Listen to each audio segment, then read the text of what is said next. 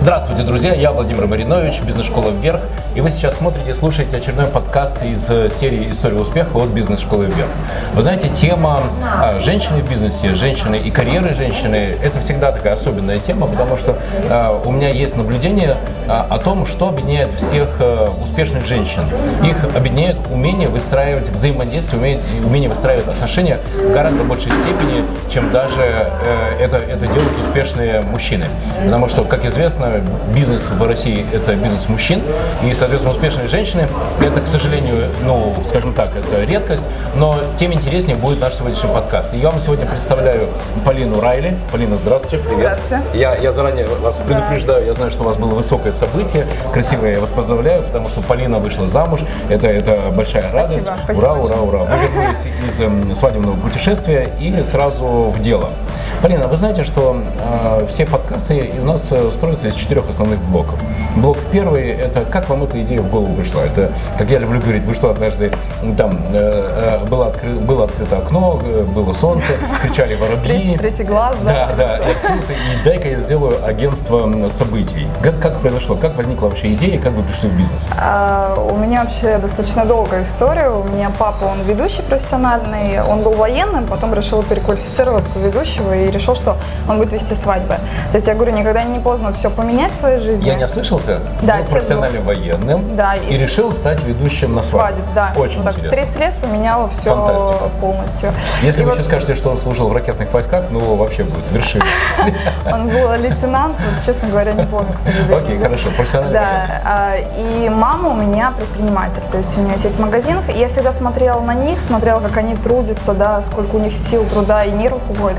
И я говорила, я никогда не буду не предпринимателем, не ведущей. А в итоге открыла агентство праздников. Никогда не Два в го- одном. Да, никогда не говори А никогда. Как так получилось? Что вас к этому подвело? Что вы заканчивали? А, Я по специальности специалист по связям с общественностью, то есть э, у меня всегда была мечта такая, найти стабильную работу с 8 до 6, оклад, все серьезно, как ну, нормальный человек.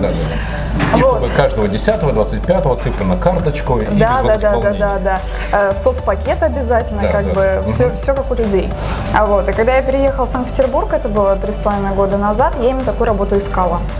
Вот, э, Питер меня по традиции встретил очень радужно, меня в первый день обворовали, а на второй день меня кинули с квартирой, потом я устроилась на работу два месяца, я проработала, мне не заплатили, то есть все, Все как положено. все как положено, да.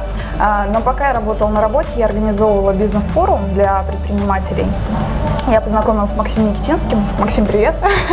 Да, Привет, и- он классный. Да, Да. да, да. И тогда он сказал, хочешь, приходи ко мне пиарщиком. Как бы ты хотел стабильную работу, да, вот приходи.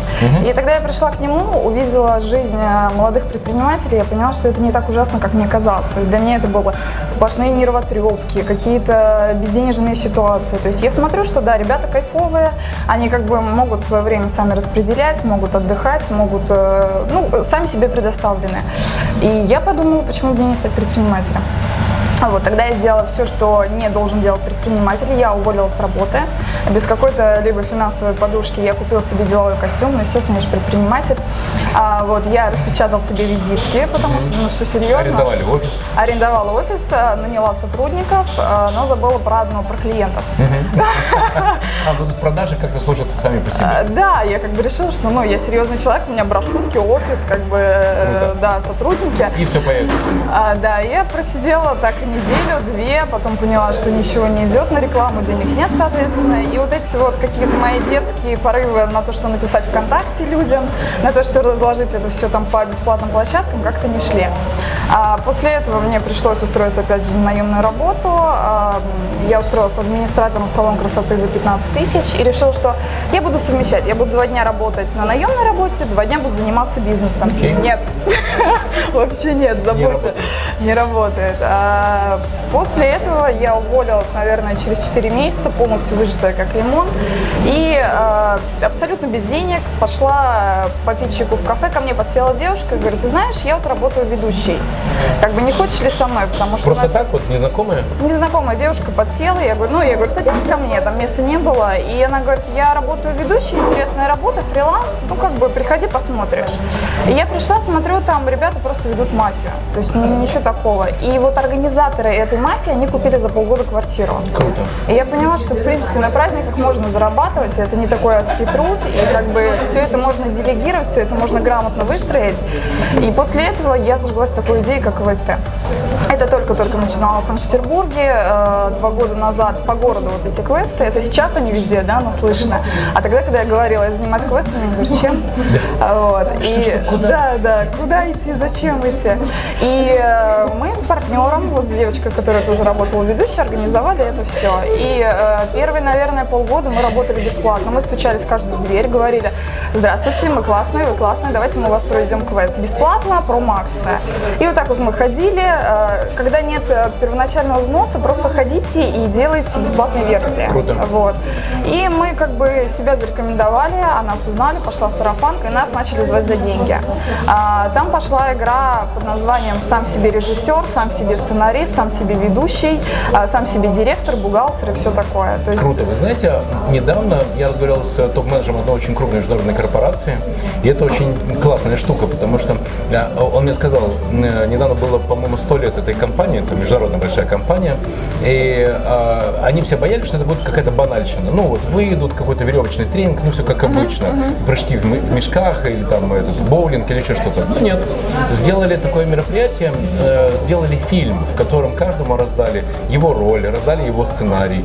Причем профессиональные режиссеры и операторы с Ленфильма э, действительно режиссировали и снимали. Все вот как прям настоящее кино. Вы не представляете, это было столько восторга. А это такие достаточно, понимаете, циничные люди, потому что, ну, вы понимаете, когда в крупной корпорации ты Конечно, доходишь да. до топ-менеджерской позиции, э, и вдруг столько масса впечатлений, и потом этот фильм 15 минут они показывают дома, и вот он показывает ребенку, видишь, вот этот пират это я, это я твой папа, ну, в общем, это масса впечатлений. Вы несете это мой папа, да? на самом деле вы несете людям счастье. И я принимаю, я понимаю, что это должно было в конце концов закончиться тем, что кроме бесплатных э, тестовых э, квестов, которые вы давали, уже пошли заказы. Просто надо было делать хорошо. Да, да. Кто у вас отвечал за качество? А, За качество отвечали мы, вот, по сути, с партнером. То есть э, нам было очень важно, чтобы была хорошая обратная связь. У нас был, и сейчас есть принцип такой, что если вам не понравится, то мы вернем вам деньги.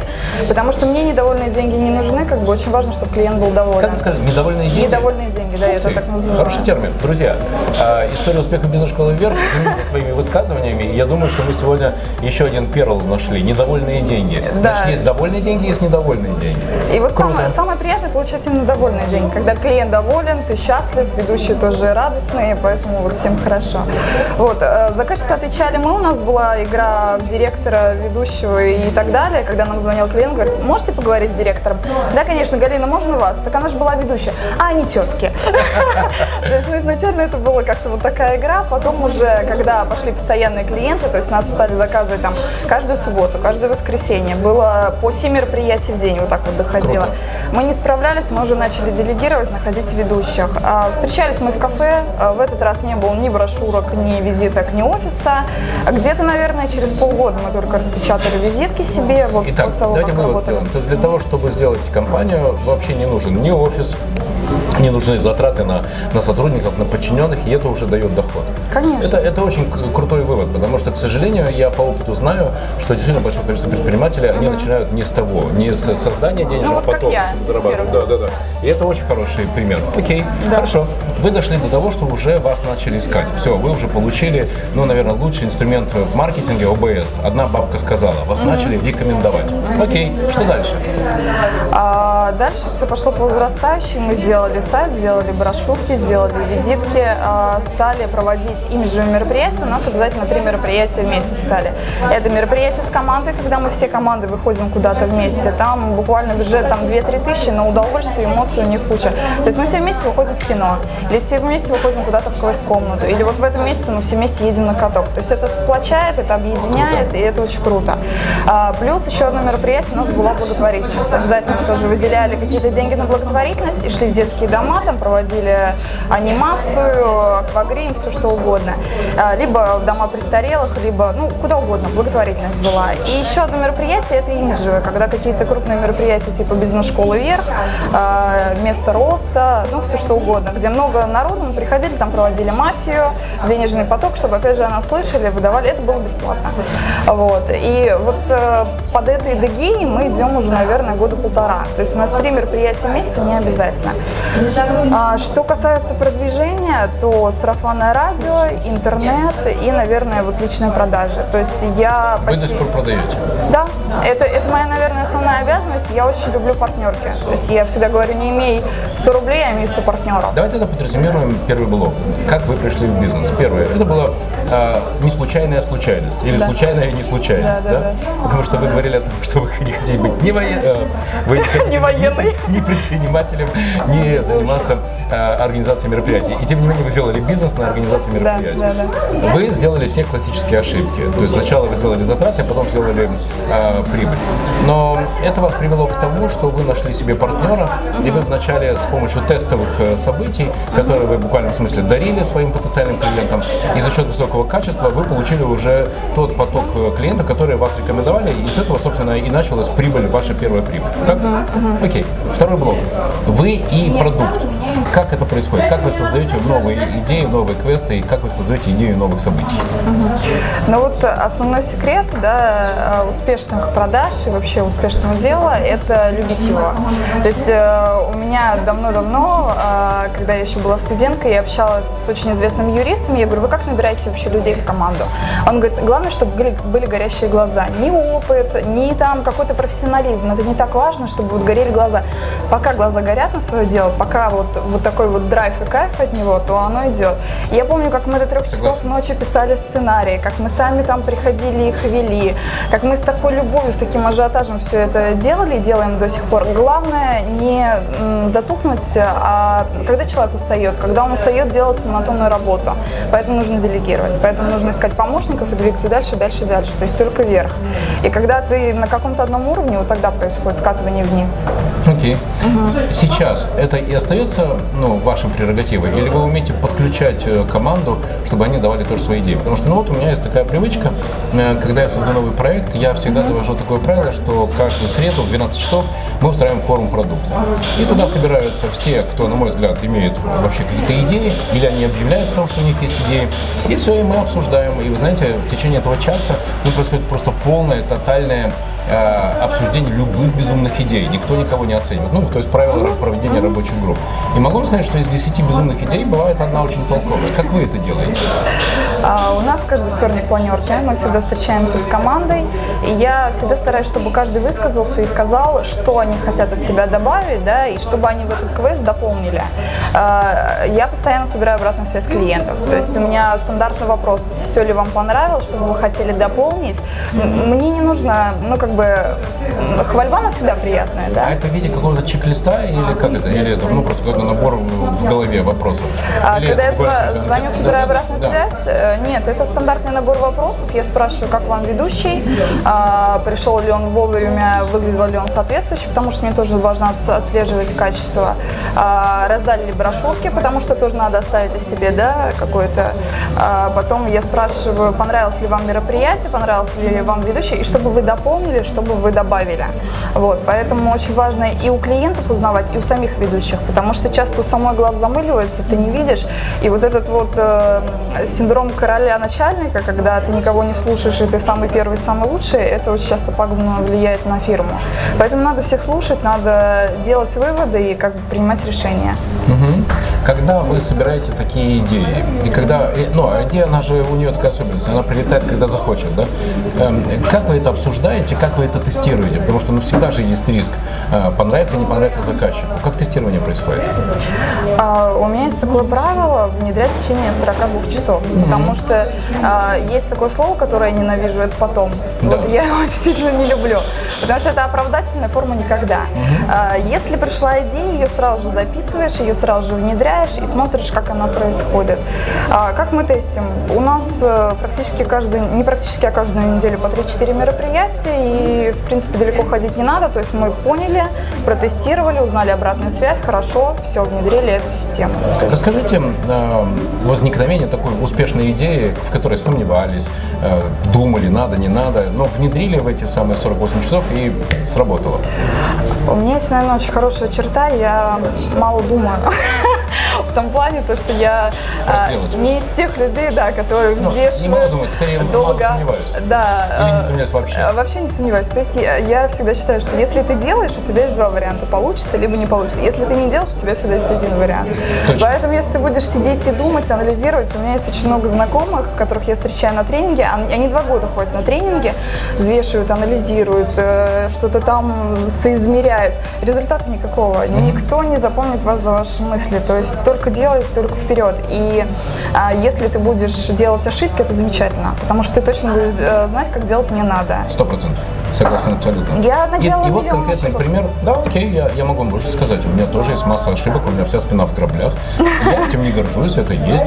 Но могу сказать, что, наверное, без этих ошибок не было бы моего э, стиля и моего опыта, который мне позволяет, тем не менее, делать успешные проекты. Угу. Поэтому я не хочу сказать им спасибо ошибкам, но то, что они мне помогли, это точно. Угу, угу. И вот вопрос, какой конкретный кейс, который, вот расскажите всю цепочку. Я ехала в машине, вдруг мне возникла идея, мы ее завтра обкатали, после, после там обеда написали сценарий, к вечеру продали и через два дня внедрили и сработало. Рассказывайте. Ну вот именно как мы внедряем что-то в квесты, да? А, да как, прописываем, а, сидим с командой, устраиваем мозговой штурм, а, пишем несколько вариантов, потом а, номеруем их, насколько какой вариант наиболее приемлемый. То есть пишем 10 вариантов, пишем вот это первая цифра, это вторая, третья. И дальше по нумерации внедряем. А, обзваниваем клиентов, собираем обратную связь, узнаем также вот у своих ведущих, как им а, вообще реакция клиентов. И если все хорошо, то да, внедряем. А, у вас есть же тоже какой-то свой рейтинг квестов, рейтинг идей, да, да. какое-то управление ассортиментом. Угу. А, какие первые пять квестов или первые три, которые точно все заказывают и все хотят? Или какие три сценария, или три идеи, или три игры? У нас есть 8 детских, 8 взрослых квестов, и э, мы постоянно что-то добавляем, внедряем, но вот 8 основных э, – это вот самые ходовые. А детские квесты – это путешественники, когда они путешествуют по всему миру, Париж, э, Бразилия, Австралия. На самом деле это все точки Питера, но мы включаем фантазию. Очень смешно, когда мы привозим а, вот к этой башне, которая у нас в Санкт-Петербурге, на Ленина находится, и мальчик говорит, я был в Париже четыре раза. Это не Париж. Не обманывайте меня. И тут уже приходится подключать креативность. Ну как же, ну посмотри, как похож на Париж. А, да, а для взрослых это самая ходовая сумасшедшая профессора. Взрослые те же самые дети, и вот все детские какие-то конкурсы для взрослых канает еще больше, чем для детей. Вот. У них там легенда такая, что все они сошли с ума, им нужно найти эликсир адекватности. Да, и, и у всех какие-то побочные действия, то есть кто начинает танцевать, кто петь, кто чесать друг другу голову. То есть там полный бред, и люди веселятся, куражатся, и это как бы очень сильно их расслабляет. То есть, э, слава богу, сейчас отходит такая тенденция, что все сидят за столом, выпивают, э, там заунывные беседы, да. Э, все как-то сейчас развлекаются, пытаются подвижные какие-то игры, да, проводить, и это очень круто.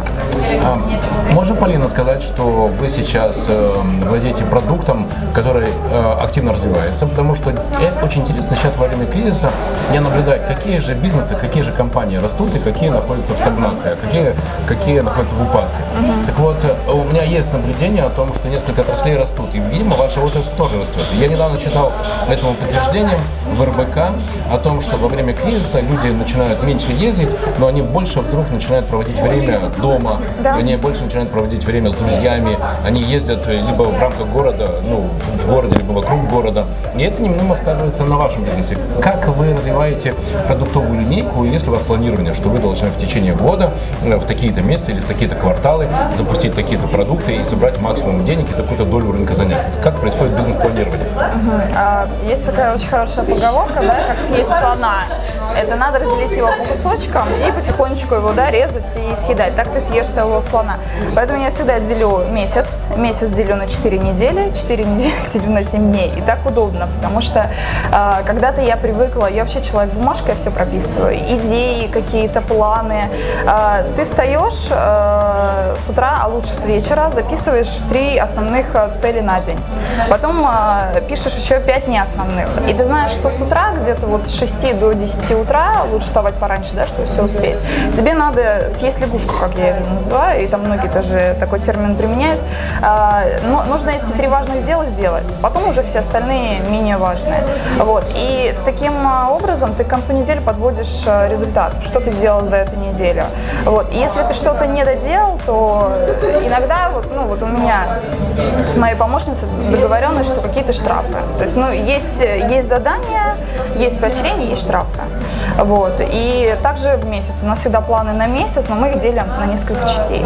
А как вы доносите до своих сотрудников, а, в каком виде? Вот буквально в смысле, это что, листочки бумаги, это стикер скотч, э, скотчем на, на рабочем месте, или это электронное письмо, или это смс а, в конце недели о том, что они выполнили или не выполнили в течение недели те задачи, которые у них на неделю были с вами, вами поставлены. Перешли к блоку «Я команда», да? Да, да, да. Понятно. Ну, вообще, э, я считаю, что каждый человек, да, он должен э, вести какую-то долю ответственности. Очень важно обозначать, кто что делает и в какие сроки это нужно. Потому что, когда ты говоришь «сделай», но не говоришь «когда», то это обозначает никогда. Вот, поэтому я всегда говорю, ребят, у вас есть выбор. Вы можете э, опоздать на мероприятие, но тогда вы не получите половину зарплаты. Второй раз опоздайте, это увольнение. Вы можете не собрать полностью реквизит, но это штраф. Это ваш выбор. Вы можете, как бы, ну, не знаю, там, э, некачественно провести мероприятие, это тоже штраф. То есть э, они прекрасно понимают, что все под их ответственность. Тогда получается, что у вас есть, с одной стороны, такая форма поддержки отношений, да, вы ходите вместе в кино, вы вместе проводите время, uh-huh. то, что вы сказали, но с другой стороны, это достаточно точные цифровые результаты и показатели, которые они должны достичь, и если они их не достигают, то они, соответственно, и не дозарабатывают. Это твердая система. Да. Вы знаете, я глубоко с вами согласен, потому что я точно знаю, что Россия это страна отношений, да. И здесь э, вместе заработать всегда находится на третьем уровне. А на первом уровне, как ты ко мне относишься, как я к тебе отношусь, как мы относимся к кому-то, кто с кем против кого дружит, это просто катастрофа. У меня есть такая формула, 3, 7, 90, знаете, да? Не слышали? Нет, нет, интересно. Только три человека из 100 это люди смысла. Это те люди, которые э, приходят к тому, чтобы создать какой-то новый смысл, новый продукт, создать новую эффективность. Стив Джобс, э, вы, э, да Винчи. Приятно сравнение такое. Но, правда, правда. То есть те люди, которые создают смысл. Таких только три человека из ста. Семь человек из ста – это люди процесса, но те, кто включает голову. То есть если в процессе указано поставить чашку, налить кипяток, поставить чашку, налить кипяток, поставить чашку, налить кипяток, то если чашки закончились, он кипяток наливать не будет. Потому что он понимает, ну там, обжечься Куда можно. без чашки, да? Да, да, да. Ну, ага. понимаю. Я их называю люди щепки. Это те люди, которые плывут по течению реки. Они не хотят думать, они создают смысл. Э, им все это ехало-болело. И самое главное, чтобы они пришли в 9, ушли в 6. Что они за это время сделают, не очень важно. Важно, чтобы каждого 10 и 25 на карточку упала цифра, да побольше. А вот как вы делаете так, что в вашу команду не попадают вот эти самые 90-е? 90-е. А, у меня на самом деле очень э, женский подход. Вот э, в плане создания команды я им как и мама, как и папа. То есть мама, которая всегда узнает, как дела, как здоровье, все ли хорошо, и папа, который и кнутом, и пряником иногда воспитывает. То есть это очень важный момент, соблюдать человечность в коллективе, э, узнавать, да, интересоваться, проводить время вместе. Э, многие как бы руководители, они считают, что это все не важно, это очень важно. Отношения, действительно, это важно. Поэтому, ну, на что я смотрю первое, когда я беру человека, это горящие глаза, как я уже говорила. Если человек хочет, э, самое смешное, что вот среди моих ведущих я сейчас перечислю кто, они же фрилансеры, у них есть основная работа. У меня есть юрист, у меня есть менеджер по продажам интернет-магазина, а, у меня есть э, менеджер по тендерным работам, а, и у меня есть бухгалтер. Казалось бы, да, где тут связь. Но они настолько стараются, у них настолько рвение, у них столько вообще желания было изначально, что сейчас, когда я ставлю даже профессионального ведущего, мне звонят клиенты и говорят, а можно мне вот юриста, пожалуйста, потому что он вот такой вот парень, и он настолько с душой это все делает, и очень круто это все. Поэтому, ну, наверное, первое, что это не надо ставить штампы на человека, когда он приходит к тебе на работу, и он действительно хочет, и ты видишь, что у него есть желание, есть возможность, то не надо его отбрасывать. То есть в любом случае все может быть. Я сама, когда начинала, я ничего не умела. У меня было огромное желание и вот наглость, что я все смогу, у меня все получится. Поэтому если к вам приходят такие сотрудники, то держитесь за них. Какие первые пять э, вопросов вы задаете на собеседовании? На что вы обращаете внимание? На то, как человек одет, на то, какие у него ногти, э, на то, на что он э, реагирует, э, как вы его провоцируете на то, чтобы он раскрыл э, свое истинное я. Ваши любимые пять вопросов. Ну, во-первых, я смотрю на желание. То есть, э, если человек отзванивается 50 раз, спрашивает, все в силе, все хорошо, я приду, да, все нормально, а, это уже подкупает. Во-вторых, смотрю, вовремя ли он приходит. В моей работе вот крайне важно, чтобы люди приходили вовремя, потому что праздник – это когда ты на 20 минут опоздал, у людей уже настроение испорчено. да, да, это да, очень да, важно. А, потом я смотрю, опять же, ну, как человек себя ведет. А, Ведущий, он есть ведущий, он зажигает, у него позитивный настрой, он сам по себе такой весь располагающий, то есть насколько располагающий. И я всегда задаю два вопроса. Что вы хотите получить от э, праздников, да, и что вы умеете? Потому что часто приходят люди с ожиданиями, что они будут хе качать олимпийский, а им приходится квест вести на 10 человек. И часто нужно узнать просто, что вы хотите, потому что ожидания и реальность, они часто не совпадают. Вот. э, Что я еще спрашиваю? У меня нет этих стандартных вопросов, там, расскажите про свои положительные отрицательные качества, потому что рассказывать можно все, что угодно. Э, Моя самая главная вот тема – это сразу кидать в практику. То есть э, часто у меня бывает, когда сегодня человек приходит на собеседование, завтра я его отправляю практиковаться, ни одного ни в коем случае с ведущим, но мне очень важно посмотреть, как он именно в деле как, себя как- проявляет. Как, он, да, проявит голову включит голову и Да. подумает, как решить задачи, даже если его не до конца проинструктировать. Да, потому что вы правильно сказали, что когда человек э, должен что-то делать, у него все сжимается. То есть на словах мы все очень хороши и красивые, а когда что-то делать, это страшно. Поэтому я тоже советую долгие разговоры не вести. У меня вот вообще есть э, знакомый Александр Петров, вы знаете, он говорит, я вообще два вопроса задаю. Зачем тебе это надо и что ты умеешь делать? Он говорит, я больше времени теряю. И сразу бой. Практика критерий истины, сто процентов, Да, я согласен. да, да. Достаточно, на самом деле, но ошибка очень часто состоит в том, что испытательный срок там 2 или 3 месяца. Это безумие. Не надо. Две недели, два дня, пять Да, дней уже да. достаточно, чтобы человек проявился. Да, да. Как вы ловите, когда вы видите, что у человека вдруг по- потухли глаза? Ну, знаете, так же бывает. Спрашиваешь человека, как дела? И он обычно звонкий, яркий, а тут он какой-то, ну, так, ну, говорит, нормально, и такой пьет себе чай. Что вы в этот момент делаете? У меня вот совсем недавно была такая ситуация. Раньше я дотягивала до момента, пока они сами не уволятся. Сейчас я до этого не тяну. а, Я просто честно звоню и проговариваю. Ты перегорел, ты устал, тебе не хочется, потому что вот эта вот игра в кокетство, Да, да, да. она тоже не очень хорошо сказывается. Как это обычно видно? Это обычно видно, так как у меня фриланс, и я ставлю мероприятия, записываются люди, либо не записываются, я вижу, что кто не записывается. Я вижу, кто уже работал хорошо, а потом обратная связь чуть-чуть снижается, то есть балл уже ставится там не 10, а 8 и 7, и я сразу понимаю, что что-то не так. То есть человек тот же самый, э, сценарий тот же самый, клиенты, ну, разные бывают, но все равно, как бы, когда это систематически идет. Я спрашиваю, что не так, что не устраивает. Тут э, есть вариант, либо человек хочет дальше расти, да, ему уже неинтересно вот в этом амплуа, либо э, человек просто хочет сменить э, обстановку, ну, не знаю, все что угодно, там могут быть разные А причины. какие вы даете возможности для роста? Что он становится там э, десятником, сотником, потом там, не знаю, э, заместителем генерального директора или руководителем филиала? Какие у него есть возможности в э, вашей компании? Как вы видите, что человека можно поднять и какие вы для этого даете ресурсы? Ну вот, к примеру, у меня есть э, ведущая, которая проработала со мной 8 месяцев, я ее поставила сейчас э, своей помощницей. Я ей даю 30% пока что, планирую 40% отдавать от дохода. То есть э, она молодец. Когда она начинала, она вообще работала за 250 рублей в час. И я видела, что ей настолько интересно, ей настолько хочется развиваться, и она дальше продолжала расти и расти. И э, что меня всегда подкупает в людях, это когда ты говоришь, кто я, а сюда кто я, и вот сюда и я, и я, а может я еще вот это. И вот она была именно такая, и я понимала, что с ней я точно не хочу расставаться. То есть она зажигает, она сама зажигается, и от этого идет такая синергия.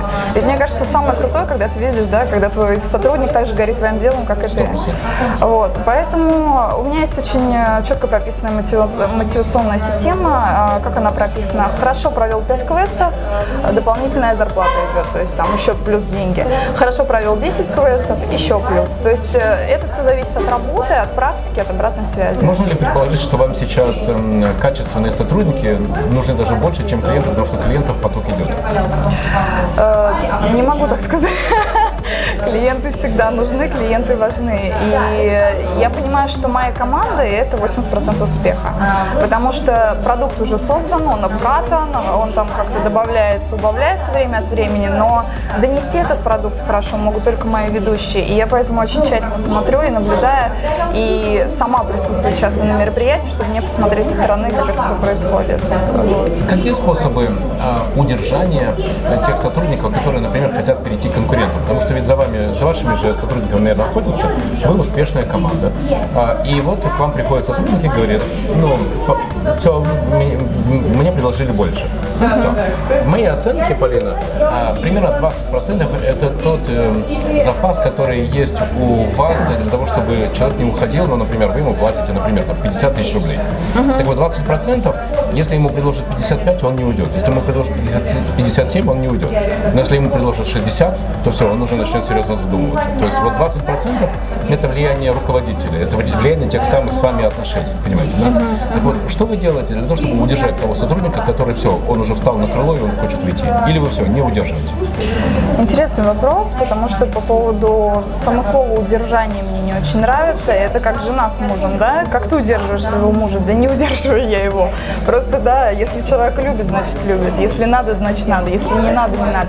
А, я не запрещаю подрабатывать в каких-то других фирмах. То есть, э, единственное, у меня очень жесткое правило. Мои клиенты – это мои клиенты, ваши клиенты – это ваши клиенты. У меня также прописано там, что можно оштрафовать, если забираете нашего клиента. Они могут работать в других фирмах, праздниках. А если они смогут это все варьировать с моими, то ради бога. Вот. Э, по поводу таких ситуаций мне, честно говоря, даже не было. То есть я стараюсь настолько загрузить работой, э, настолько им сделать это все интересно. И у меня же не только квесты, у нас и мафия, и тимбилдинги, и корпоративы, и анимация. Очень много путей развития, очень много чему можно подучиться. Вот сейчас мы еще вводим э, мастер-классы по изготовлению мыла, по глиняным игрушкам, по рисованию, по лепке. То есть все-все очень много. И для развития очень много всего. Поэтому удерживать тут, ну, я не знаю, есть ли смысл. Окей. Okay. Структура компании. Как, как строится? Вы э, сторонник горизонтальной структуры, очень плоской, то есть есть вы, и все, и под вами, соответственно, ваши сотрудники, все на одной линии. Или у вас есть там директор по маркетингу, директор по продажам, директор по производству услуги. Какая структура? Иерархическая, вот это пирамидальная или плоская? Она меня скорее пирамидальная, потому что есть я, есть моя помощница, которая сейчас выполняет 80% да, всех, э, всех организационных задач. Да, есть старшая ведущая, которая отвечает за сценарии, за качество там, реквизита и качество квестов. Есть э, ведущие по рангам, там у меня четвертый ранг, третий, второй, первый. То есть, ну, это должно быть, на мой взгляд, потому что нужно к чему-то расти. Когда вот есть я и есть персонал, это как-то уже неинтересно для них. Потому что они знают, что сколько бы они ни работали, что бы они ни делали, их не заметить. Ну а смысл тогда? В чем тут рост? Согласен. Ранги. Вы сказали ранги. Когда ты делаешь поездку в GetTaxi, то после поездки тебе предлагают поставить оценку водителю по пятибалльной шкале.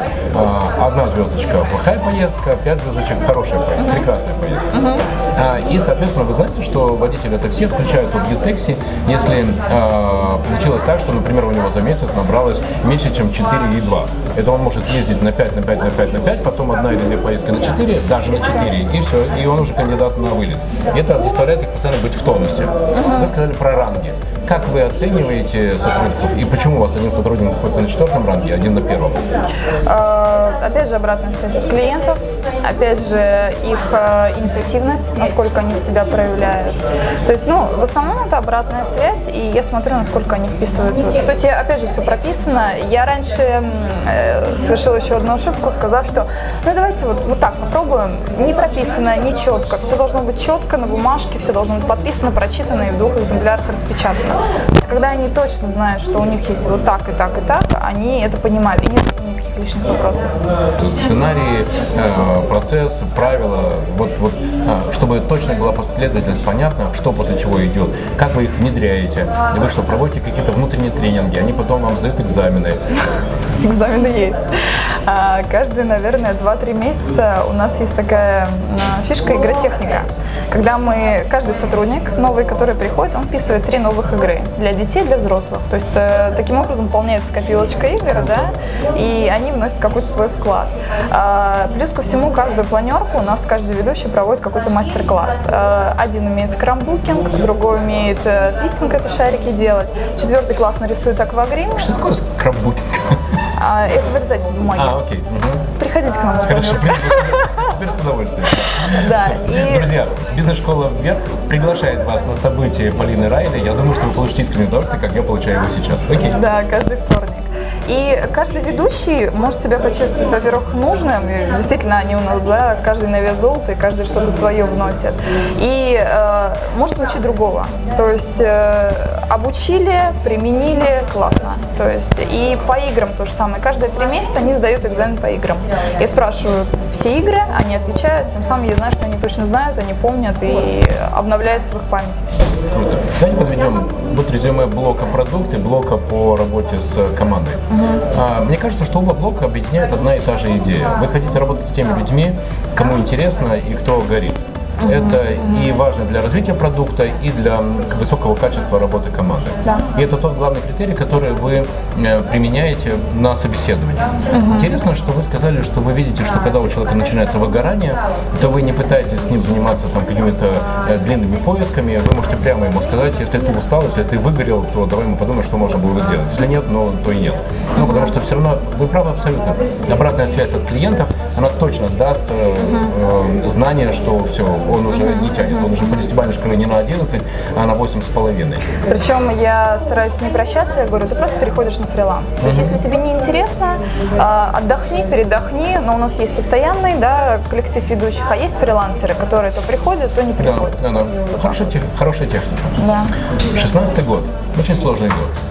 А, и, и 17 будет еще сложнее. Какие вы видите шаги, направления развития для вашего бизнеса с тем, чтобы вы могли обходить конкурентов и чтобы вы всегда были впереди? Они будут догоняющими, но вы всегда впереди. Что вы изучаете, что вы смотрите? Может быть, вы увидели какую-то интересную игру из Бельгии. Как сейчас происходит развитие ваших продуктов?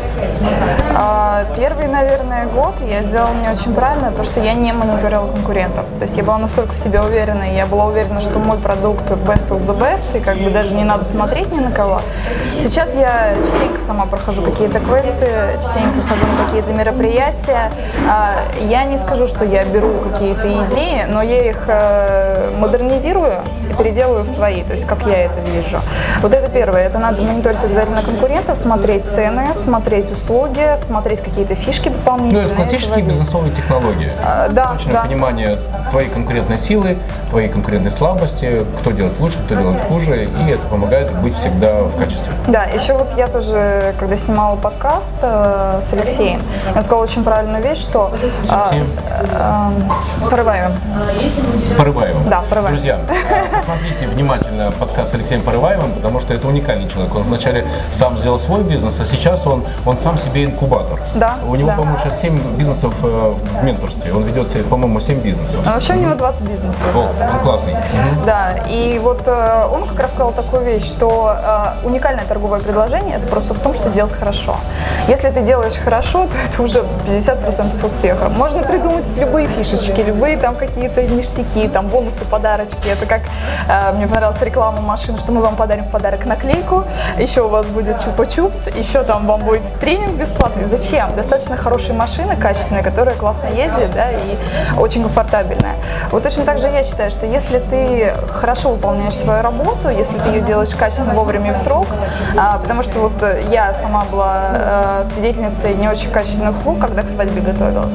Мы вам перезвоним через час, проходит час, никто не звонит. А ты надеешься? Мы к вам приедем за полчаса. За полчаса никто не приехал. Маленькие какие-то шажочки, мелочи, они уже полностью делают окраску. Почему я так и придираюсь к внешнему виду, к реквизиту, ко всем вот этим вот мелочам, потому что они создают целостный образ.